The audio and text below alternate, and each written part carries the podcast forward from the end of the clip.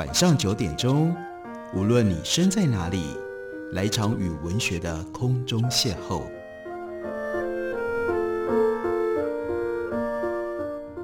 杨照谈书，邀您一同遨游文学世界，认识古今中外的经典之作。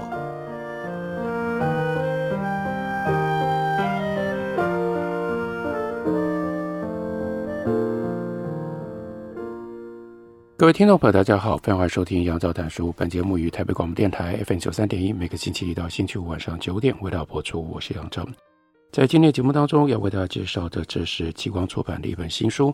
作者呢是董威言。这本书的书名叫做《登一座人文的山》。在序言里面，董威言他又特别追溯了他自己跟登山健行活动的关系，以及他到底是出于什么样的一种刺激。想要来写这本书，那又写成了一本什么样的书？他开头说：“每一个人和山的缘分不尽相同，山顶只有一个，人的故事却有无限多个，更不要说台湾还是世界上山岳密度数一数二的山之岛呢。”然后呢，他就回想，他曾经询问过他的母亲，年轻的时候有没有爬山。他说，大学的时候有走过五六年级生都知道的西阿纵走，这是他母亲的那个时代。不过呢，他的母亲呢却是被骗上去的。实际上，他妈妈去登山的时候，一来毫无经验，二来毫无装备，过程当中可以说是跌跌撞撞。那董威言听起来开始怀疑说，当时邀请他的登山社的学长应该是别有用心吧。总之，他的妈妈当年追求者众，但是个性出奇的固执，在西阿纵走的全程不愿接受任何的帮助。他接着呢，当然半开玩笑的说：“要不然我爸可能就换人当了，也说不定。”有趣的地方是，如果同样的故事放在现在的社交网络上，那么这一位邀请他妈妈去登山的学长，应该会被批得体无完肤吧？因为他不考虑新手的安危，那万一出了山难，应该要如何交代呢？这就回到了那个年代的流行的气氛，登山健行活动。在当时的年轻人当中非常的流行，社团发展风起云涌。不过等到董卫言他自己读大学的时候，那时局变得很不一样了。他刚升入大二的时候，偶尔经过学生社团的联合招募活动，看到了一幅让他驻足向往不已的登山社的海报，那就是几个背着大背包的人，呈单一纵队走在蓝天白云之下，广阔草原之上。下方的广告词依稀记得是我们在画里面行走，但是呢，一方面他考虑到自己系上繁重的学业，还有呢他热爱的篮球，当下并没有回应山的呼唤，转身离去。更重要的是这个画面，他所看到的登山社的那个摊位空无一人，桌面上呢摆了一张只有几个人签名表示有兴趣的表格。另外还有一支缺了笔盖的原子笔。等到大学毕业了之后，进入社会工作了几年之后，董威言一来呢，因为稳定的生活感觉到无聊；二来受到当时曾经一度流行的叫做台湾人一生一定要做的三件事，其中的一件事情就是要登到玉山上。受到那样的一种影响跟感召，让他再压抑不了冲动。不过他面临的情况。跟他妈妈的时代当然很不一样，他的亲朋好友没有一个人在登山，网络上找到的都是这些商业的队伍，那也没有认证。国家公园跟林务局的网站上也绝口绝对不提这些商业领队他们安排登山的这种业者的资讯。所以一个团到底是好是坏，你只能靠自己的力量，耐心的爬稳，还不保证一定能够找到有用的资讯。他就选择了。当时看起来规模很大的一家商业向导公司，等待了整整的一年。为什么要等一年呢？因为要抽排云山庄的铺位。到二零一五年一月一个冰冷晴朗的早晨，他终于登上了台湾第一高峰玉山。这整趟从山下到上山的心理路程，让董卫言他说开了眼界。一来，台湾的山真是太美了；第二，竟然抽签等了一年才能够上来。第三，为什么登山的伙伴这么难找？第四呢，那就是他的人生第一次登百岳，在这件事情上，他当然是个菜鸟。可是，在途中意外受到指派，担任了压队走在最后面的临时向导。那是发生了什么事？因为客户人数众多，大多数都没有在三千公尺以上登山，以至于要登顶的时候状况百出。不只是队伍越拉越长，而且也有部分的团员头晕，在路边呕吐。还有一位先生因为背了太重的摄影器材，想要好好的到山顶上拍照，你自己走不动，所以呢，一个向导只好去跟着这位先生走。总共有三十多个人，有三个向导，但到后来分裂成为很多不一样的小队，只有一位向导在前面带路，其他两位呢，忙着照顾落队的客户，因此就只好拜托他，应该是看他身强力壮吧，让他在最后面压队。他在队尾目睹了这一切，心里面一半是哭笑不得，另外一半则是担心自己是不是能够赶在日出前登顶啊，因为他走在最后面。幸好最终压线通过，顺利观赏到云海上日出的壮阔场面。但是排队跟主峰石碑拍照的过程，因为要等很久，所以呢冷得一直打哆嗦。回到家里之后，董威燕开始思索这一切的现象是从何而来的，还有是不是有很多人跟他一样碰上了一模一样的状况呢？心里暂时没有任何的答案，但就像登山一样。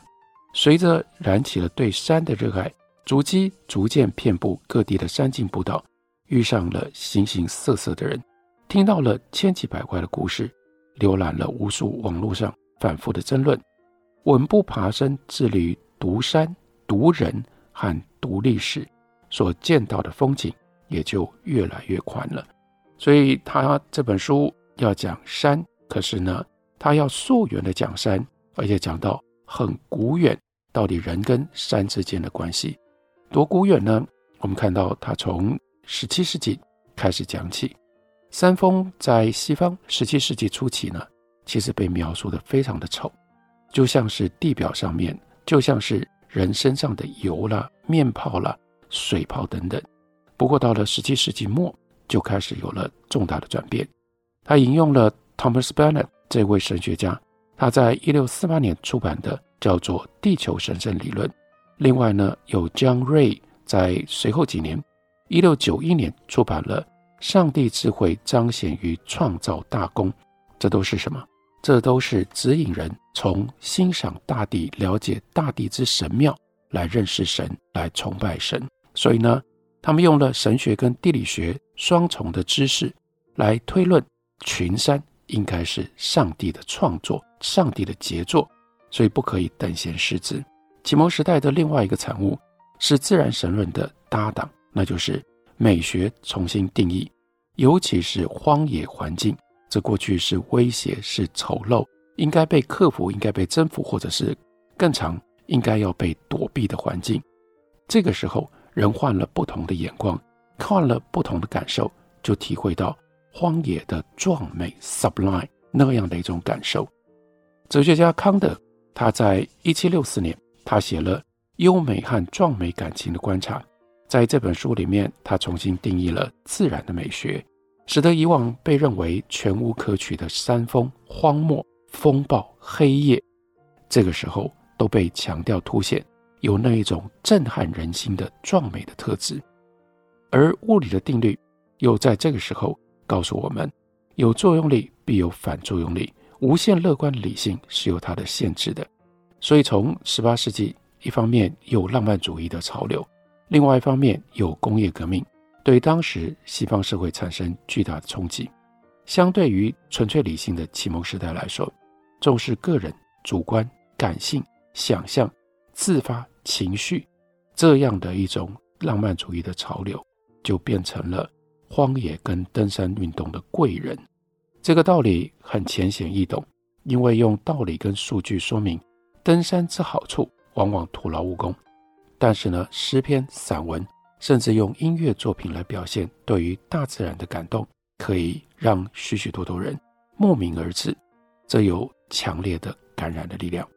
另外还有重大的历史事件，那就是工业革命。如果没有工业革命，也不会形成这样欣赏自然的思潮。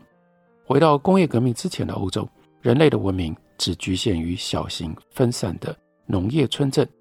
但是随着源自于英国的工业革命带来了能够大量生产的新型的机械，工厂逐渐在各地林立，吸引了无数乡间劳动人口前往工作，就形成了现代都会的前身。然而，那是环保、劳动权利、工作安全意识薄弱的时代，都市化的脚步势不可挡。工厂的恶劣环境、超长的工时、过度拥挤的环境、水跟空气的污染，都变成了当时非常醒目的现象。那个时候，伦敦被称之为叫做“雾都”，但大家一定要知道，那绝对不是什么诗情画意的描述，那是源自于严重的空气污染，甚至导致了许多居民不幸丧生。这个时候，受到浪漫主义风潮影响，知识分子、艺术家、诗人、哲学家，他们呢，因为目睹工业革命之后的乱象。而感觉到失落，所以人类的文明反而变成了是负面的，从提供我们安身立命的庇护所，变成了无情压榨的血汗工厂。那在另外一端，那是什么呢？那就是荒野。原来令人排斥的孤寂、神秘跟混沌的特质，这个时候对照于这样的一种文明的丑陋，就变成了艺文人士，变成文青们的青睐。受到启蒙的洗礼之后，西方人对于自然现象的理解与日俱增，也就驱散了交结在宗教之中的恐惧。在浪漫主义情节当中，产生了 primitiveism 原始主义。这些 primitivist 他们认为人类的快乐跟人类的福祉随着个人的教化的程度而递减，也就是人越贴近文明，越容易失去幸福感。早在中世纪的时候，在浪漫主义风潮刚刚登场之前，就有所谓 “noble savage” 的说法。当时，欧陆的民众他们普遍相信，广阔的森林当中有 wild man，这种野人会出没。他们不穿衣服，但是粗厚的毛发覆盖了全身，生活在远离人世的密林深处。虽然民俗传说当中的野人代表着威胁、危险，但同时，他们强壮、勇猛、坚毅这样的形象，被认为是跟培育他们的荒野环境密不可分的。也就是说，荒野如果能够培养出这样的超人，那就代表着文明人前往野外应该也能够得到好处。所以这是非常重要的转折。如果没有这样的一种文明态度上的转折逆转，人不会去靠近山，人不会发展出欣赏。登山过程美景的这样的一种行为，这样的一种习惯。我们休息一会儿，等我回来继续聊。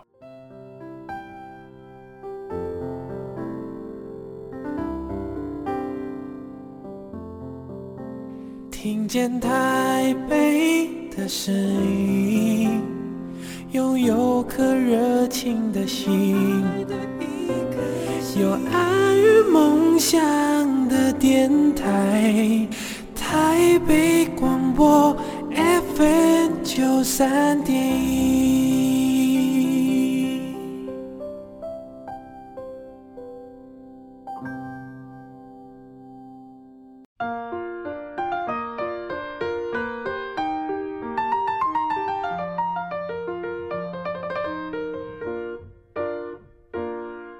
感谢您继续收听《杨照谈书》。本节目以台北广播电台 FM 九三点一，每个星期一到星期五晚上九点为大家播出到九点半。今天为大家介绍的这本书是董威言所写的《登一座人文的山》。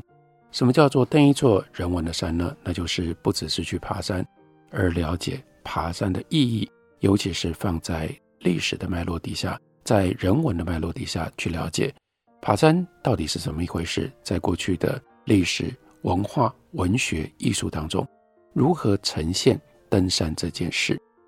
他这本书的人文关怀涵盖了非常广大的范围。例如说，他提到了美国，在美国东部有一条享誉国际的阿帕拉契山径，这是全球最长的纯健行小径，多长呢？三千五百二十四公里，一共穿越美国十四个州，从最南端这是 Georgia，在乔治亚的史宾尔山，沿着阿帕拉契山脉的棱线以及河谷一直不断的延伸，北边到哪里呢？到 Maine，到缅因州克塔丁山，这条叫做 Appalach Trail，简笔成为 AT 的山径，它的构想首先是由区域计划师叫做 Mackay 他所提出来的，并且是在一九三七年贯通。但比起一条只能够徒步行走的小径，难免会有人好奇，会有人要问：为什么不是沿着这个棱线修筑景观公路，可以在这里兴建饭店跟观光区？那不就可以让更多的民众游山玩水，顺道还能够给各州带来观光收益呢？事实上，如果不是当时的官方跟民间都有热心的人士竭力的抵制开发，现在就不会有这一条在这里。产生了许多电影、小说以及滋养户外文化的国际级的山径。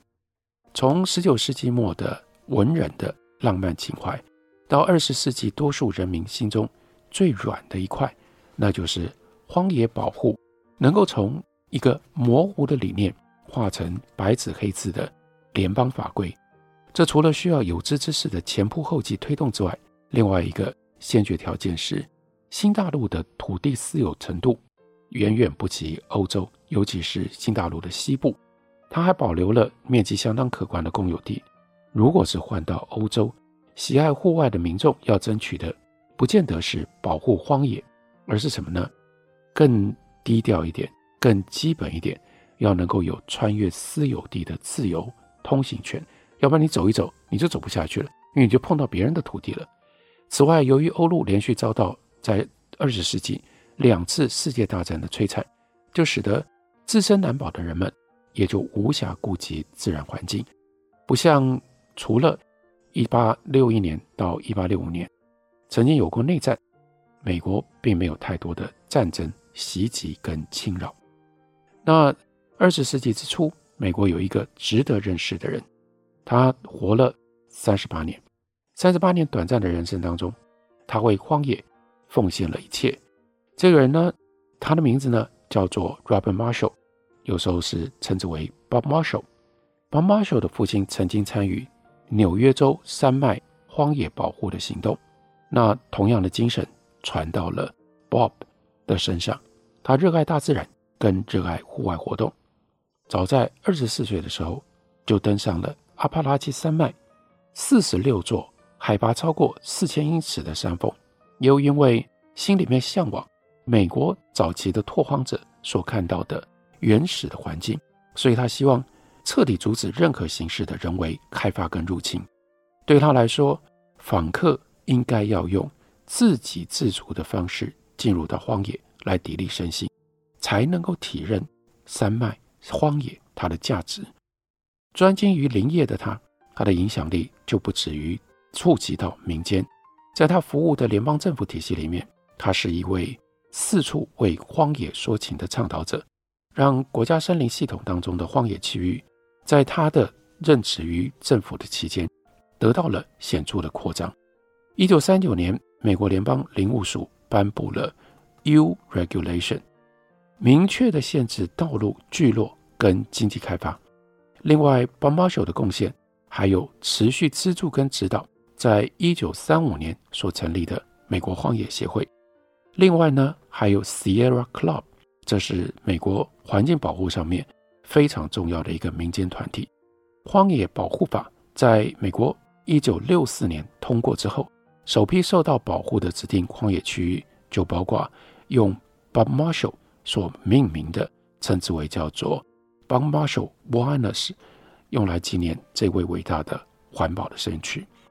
在二十世纪初期到二十世纪中叶，荒野保护逐渐获得了美国民间组织性的宣传跟保护，形成了一股跟经济民生使用抗衡的力量。例如说道路啦、水力发电啦，还有受到很重大影响的是伐木业、矿业等等。在赫奇克级水坝受到了批准之后，一九四零年代又再度有水坝建案找上了恐龙国家纪念馆内的。回声谷公园，因而引发了一波极大的争议。这个争议呢，在一九五零年代达到了最高潮。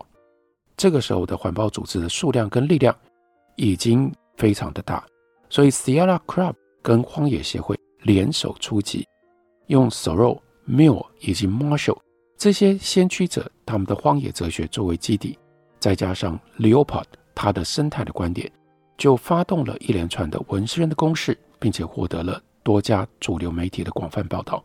成功的把这一处的荒野保护议题。拉上了全国的层次。对于保存主义者来说，如果输掉了回声谷，也就代表着连国家公园的系统都没有办法发挥保护的功能，那就不可能阻止未来各地的荒野遭到无情的开发。这是从历史当中找出了，在历史当中对于荒野的看法，必须要跟人类如何使用自然、人类如何开发自然形成对抗。所以在书里面也就提到了，在保护荒野方面，Leopold 他的重要的贡献，让我们思考这样的一个问题：即使是提供休息娱乐的机会，也可能会带来开发跟破坏。如果蓄水创造人工湖之后，在周边开发道路、度假村跟观光码头，不就等同于增强了游憩的功能？假设一个步行几天可以到的美丽高山湖。我们直接新建一条公路上去，建立了观光游乐区，那带来的经济效益岂不是更加的可观？这也就困扰着急于要保护荒野的 Leopold。所以呢，Leopold 他提出了一个观点：我们如此关切保存美国的传统，却丝毫没有想要保存产生美国传统的环境，以及让他们可能继续存在的有效手段，也就是保存荒野。这不是有问题？这不是？离题了吗？换言之，他是用这种方法要说服社会，美国人之所以是美国人，跟先民所处的荒野环境有着不可分割的联系。假如国家不能够为后代子孙妥善的保存，那文化的传承就将无以为继。另一方面，人们也逐渐意识到，文明的力量正大幅的侵蚀所剩无几的荒野，所以关键不在于争论应不应该保存，而是。一旦消失了，就永远没有了。最重要的是众生平等的生态观点，这是一波崭新的思潮所带来的。二十世纪初的植物学家 Liberty Hyde Bailey，他曾经说：“所有的事物都是为人类享乐而造的。”这种想法是人类过于巨大的自信。那另外，大家应该知道的是史怀哲，史怀哲则表示，迄今所有伦理学的巨大谬误就在于。他们相信，他们只需要处理人际关系，